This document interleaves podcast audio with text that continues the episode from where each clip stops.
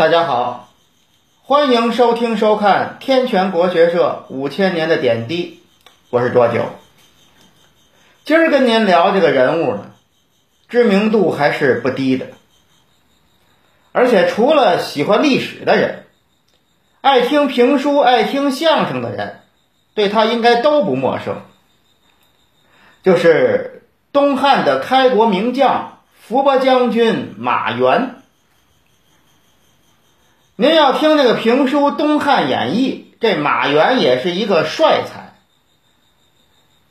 那么说相声，马三立先生说三节会开州场的时候，说黄土马家嘛，然后就说自己呀是大汉朝伏波将军马援的后代。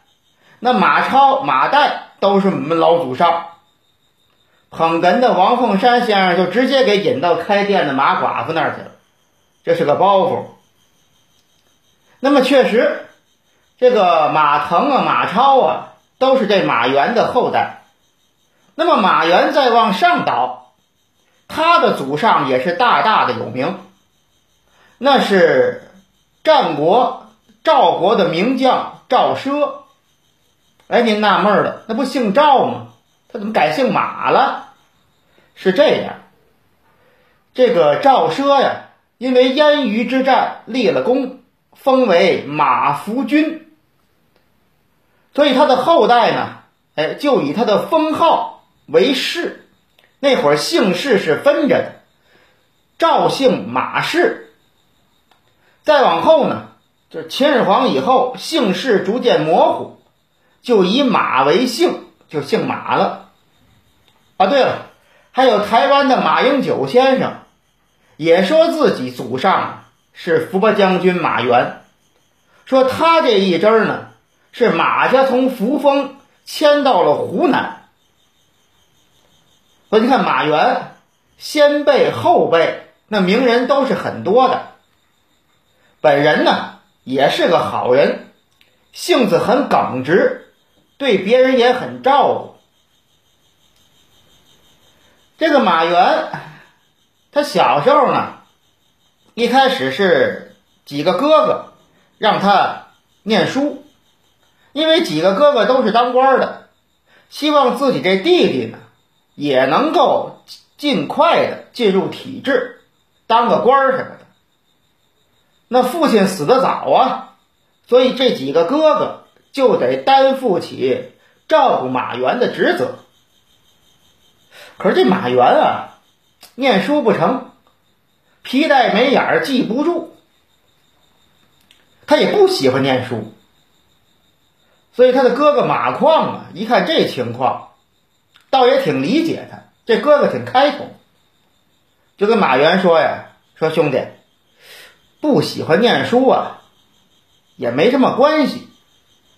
我看你呀，是个大器晚成的人。”那么你喜欢干什么，你就去干。你在你喜欢干的这个行业职业当中，你必然哎能有所成就。说实在的，在那个年代当哥哥的能这么开明不容易。这个哥哥对马原很好，那么马原对他哥哥呢也知恩图报。当然，哥哥死的早。哥哥死了以后，马原给哥哥穿孝守墓，而且见的寡居的嫂子，那必须得是穿的特别的周正，这个帽子戴好。那会儿人很重视这个冠礼呀，戴这个冠，整整齐齐的，一丝不苟的去见嫂子，不敢有一点的失礼。那么马原的几个哥哥都当官，说明他们家呀。在当地身份不低，因为那会儿不是科举制，是察举制，就是靠推荐当官。那么能被推荐的，自然这个在当地得有一定地位，有一定名望。所以这马原倒是不愁当官，后来就被推荐当了郡都邮。一提这都邮啊。看过《三国演义》的，您可能想笑，三国演义》里有一督邮，找刘贵，刘贵 找刘备索贿不成，让张飞绑树上噼里啪啦打一顿，然后就没他了。之前没他，之后也没他，出来就为了让人打一顿的。所以这个《三国演义》又深入人心，大家觉得督邮就是一个丑角儿、喜剧形象。其实督邮是个官职，主要负责的是司法监察工作，类似于纪检委或者监察局这一类的。那么马原在任上呢，干得不错。不过这个人呢，看着挺粗豪的，心还挺软。他这官后来丢了，为什么丢的？有一回他押着犯人，哎，往这个前面的府城押到那儿关押，还是说可能到了那儿就得斩？因为那个犯人犯的罪呀，罪名不轻。当然是不是冤枉的不知道，不敢瞎说。反正到了目的地真得死，大概是。马原呢，可怜他，这人，我给他押到那儿就让他死去的。得了，你呀，走吧。马原就给这犯人放了。他放了犯人，他这官也当不了了。你这叫故意卖放犯人，还不是卖放没收人钱，就纵放犯人，这么说合适一点。这是有意的失职渎职，所以马原也跟着就逃亡了，跑了。后来呀，王莽大赦天下，那会儿还是王莽新朝呢。马原没事了。你可以回来了，马原不想回来了，觉得跟这儿待的挺舒服。他原来家是扶风，现在的陕西境内，他要逃亡啊，肯定是逃亡到边境，跟这些游牧民族在一块生活。马原觉得挺投脾气，而且对这个畜牧业感兴趣，就留在当地开始放牧。那么马原干这个还真在行，几年下来就有了好几千头的大牲畜啊，牛马羊各好几千头，几万斛的粮食，那可以说是木业公司老总、董事长、老总，有很多人跑来跟着他干，能挣钱呢，而且跟着马原特别能挣钱。因为马原自己不留多少，都分给跟他一块干的弟兄们，要不然就接济自己的亲朋好友。这马原自己呢，还穿着个老羊皮袄，看着特寒酸的样子。后来马原就跟着刘秀干了，那当然就不再放牧了。不过他呢，照顾大家。热心肠，这个特点没变，还是很慷慨、很豪爽。建武十一年，那马原啊，带兵驱逐这个入境骚扰的羌人，打的胜仗。几仗下来啊，杀了羌人大概有两千。有八千多人直接就投降了，那么缴获牲畜上万头。马原给刘秀报功，刘秀很高兴，封官不说，还奖励了几千头的牲口。你看马原放牧出身，刘秀也有意思，直接把牲口作为奖品奖励给他。马原呢，还是把这些个奖品。都分给手下人，所以大家也都愿意跟着他干，跟着干真有好处。其实马原这一仗很凶险，腿上中了一箭，付出很多，但是他也不考虑自己应该有多少收益，直接给手下人分。马原当官也是这样，大而化之，当官了，这个手下的官吏有什么事儿都来请示他。马原说：“行了，就这样吧，这个事儿你们自己就能定，不用都来问我。遇见有什么，咱们这个郡当中啊，咱们这个这个州当中当的是州官，有那个豪强太守，这个这个。”欺负平民百姓，你们摆不平的，我来。再有就是敌人入侵了，跟我说我去打去。除了这个事儿，其他的事儿你们就处理就完了，就不用跟我说了。所以底下这些个官吏呢，就各司其职，各自在各自的职权范围内都有一定的决定权。他们干的也很带劲，马原呢也很轻松，每每天没什么事儿。你有多少那种大案或者敌人入侵的事儿？所以每天就跟朋友又喝酒又聊天又玩儿，都挺开心。马原这就叫会当官的，怕就怕那个事无巨细，全都得告诉我。咱们都得认真研究啊，哪个事儿都不能轻易的说就就就决定了啊！这写个报告，这一个字儿啊，你说是用加强啊，用强化呀，这得推敲一下，好来回来去推敲二十几分钟，是用落实措施还是工作举措呢？这不一样的研究，半小时过去了，有什么区别吗？不就把这个报告交上去吗？这词儿没有什么区别。而且什么事儿到了你这儿，别别人决定完的，你这都不行，都得我这儿重新决定。那底下的办事员那就简单了，也没什么热情了。有什么事儿跟你说，你说找张三去，这么这么这么问，我就去了。然后我叨叨叨叨叨，我问问完人怎么回的，我就跑回来告诉你他怎么回的。然后你再说，那你再跟他这么说，叨叨叨叨叨叨叨，我再学一遍那边怎么学的，我再回来。我就当一传声筒，遇见稍微有一点困难，哎，我不管了，很难上交，您来。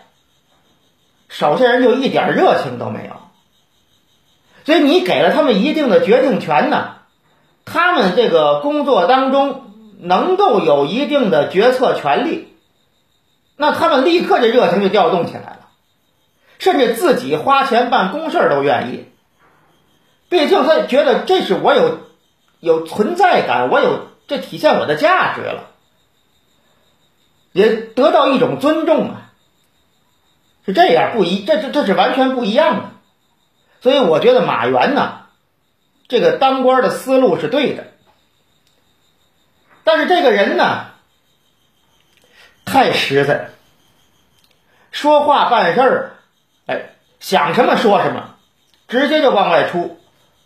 最后倒霉就倒霉在这上面。马原一开始啊是给那个魁霄干活，后来啊这个群雄并起，这个魁霄觉得自己想要最后一统天下不太可能，就想找一个靠谱的去投靠。这个时候他们的地盘啊。往西是咱们前面说过公孙述建立的成家这个王朝，往东就是刘秀这边。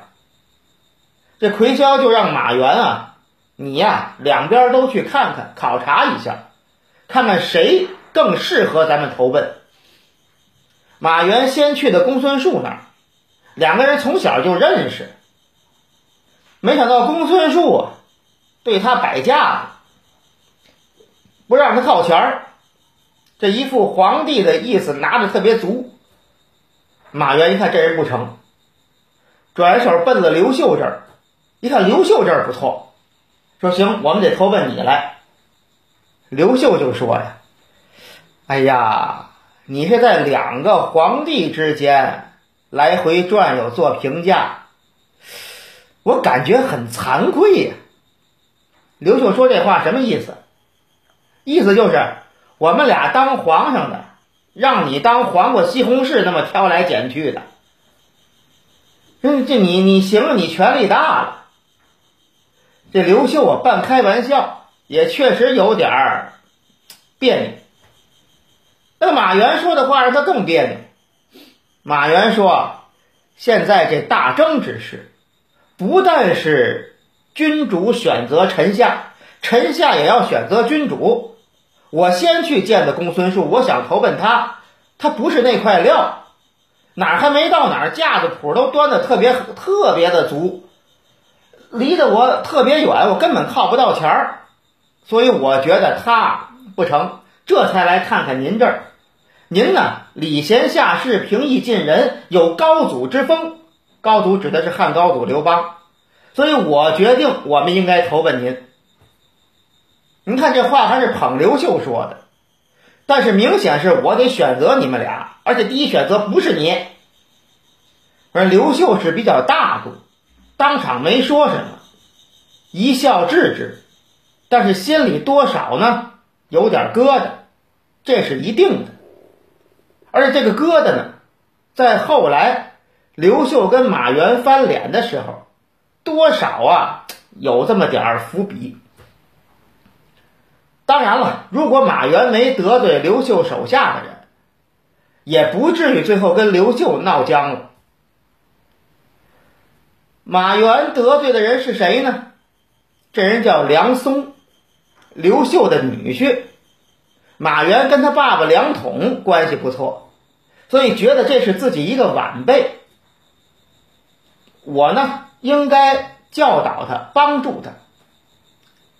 那么有这么一年，匈奴和乌桓侵入大汉朝境内，已经逼近了旧都长安。马援主动请缨，要去打退入侵之敌。临走的时候，刘秀让梁松给马援送行。当时还有一位窦固，这位后来那也是叱咤风云，攻打南匈奴，屡立战功。当然，现在还是一个刚刚进入职场的年轻人，所以马原就跟他们俩说，特别是跟梁松说，那窦固跟我们非亲非故的，这是我老朋友的儿子，我得说，说你呀，哎，还有小豆，你们俩。其实本身出身都不高，但是现在身居高位，我看松儿你可是有点儿显得狂傲，这个不应该。你现在的位置，你现在的年纪，特别需要谦虚谨慎啊！见了谁呀，多行礼，别表现的目空一切、目中无人，那样对你不好，你要倒霉。他这话完全是好话，梁松听不进去，你得看听的对的是谁。真是那个虚心接受的行。梁松觉得我现在啊，青年才俊，我比谁的前途不好？我对谁我必须得客客气气的，那都不如我。说的什么呀？这都，他不愿意听。马原完全没有反应过来，就没看出来。没看出来梁松是应付他，但是这件事儿还不是说让梁松彻底恨上马原，就觉得这老东西瞎唠叨什么呀？后来马原病了，这个刘秀又派梁松去探望，梁松到了这儿给马原施礼请安，然后问您怎么样啊？身体这问这个，马原呢就在这个榻上躺着，跟他说我呀还行。啊，你回去跟皇上说，别挂念，也没给梁松还礼。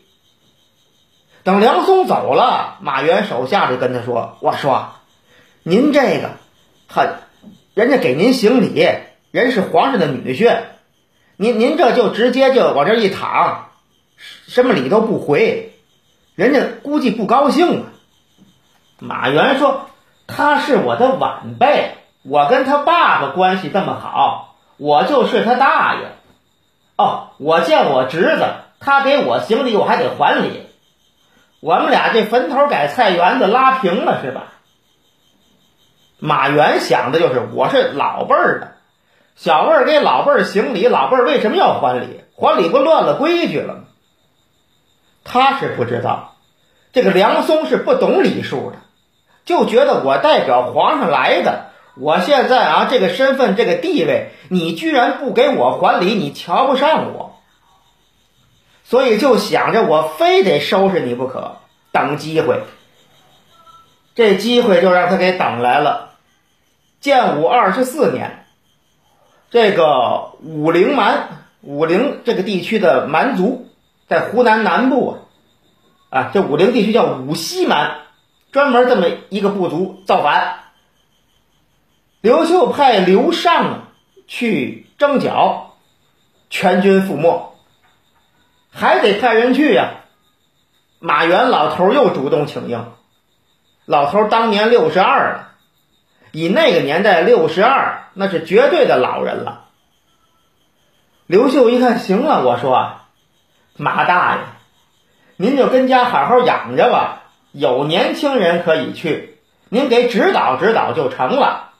马原不干，我没老，直接上马呀，上马提刀，这一阵的舞，就舞刀拍马舞刀，展示自己，你看我宝刀不老。我还能出征。刘秀一看，行，老头这么有热情，你就去吧。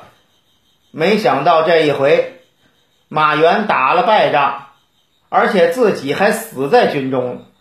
因为当时那个湖南南部地区五溪蛮这所在地，还是这个瘴疠之气流行，这个病毒啊，相关的这个这个湿热的空气，这种让北方人受不了。当时军中好多士兵、年轻小伙子都死在当地，老头更受不了了。那么这个刘秀呢，派人去调查怎么回事这边派去的人是谁？就是这梁松。梁松可得到机会了，在这报告里面就写马援怎么怎么不对，怎么怎么蛮横，怎么怎么不听属下的劝谏，都是他一意孤行导致惨败。刘秀很生气呀，直接就去掉了马援新西侯的爵位。当然后来又复爵了，那是后来的事儿。当时可是对马援很愤恨，就做了处理。所以我说刘秀啊，也跟前面对马援的疙瘩有关。当然也跟马援不是他南阳起兵的那些老弟兄，不是他圈子里的人也有关。更有关的是马援性子太直。说话从来都是怎么想怎么说。刚才我说了，这在这种波诡云谲的官场上，特别是那个时代的官场，他是没法立足的。那都属于见面只说三分话，未可全抛一片心。他跟你脸上笑着，心里不定想的是什么了。所以你心直口快，有什么说什么，那肯定最后得吃亏。而且这个马原呢，性子直还体现在，你说你都六十二了，皇上都说你别去了，马原不干，还非去不可。他想的是，我还有力量，我还能给国家出力，也是直性子。您看这个东汉开国云台二十八将，包括所有的这个将领，主动请战的次数，这个马援是最多。到六十二，还主动请战，别人呢，该挣的功名爵位都挣够了，抱肩膀跟家里一眯，我该享受生活了。你皇上派我去，我不得不去；不派我去，我还主动要求干活去，我撑的。都很明白，有时候这事儿啊，你干的越多，错误的概率越大。所以有的时候，哎，我既然奋斗到了差不多的这个地位了，该收该停就停了。你马原你六十二了，你就再立了功，于自己也没什么再往上发展的空间了。所以那他完全想的就是，哎，我得替国家出力报效，我得呀，哎，这个保境安民，出于职责。但是这样的人，在专制的那个时代，往往是悲剧。马原就是这样。当然，那梁松啊，最后的结局也印证了马援劝谏他的话。他老丈人刘秀死了，汉明帝继位。明帝继位的第四年，这梁松就被下了大牢，死在大牢里了，为自己的狂傲付出了代价。那么好，这个马援咱们就说到这儿，谢谢各位，下期再见。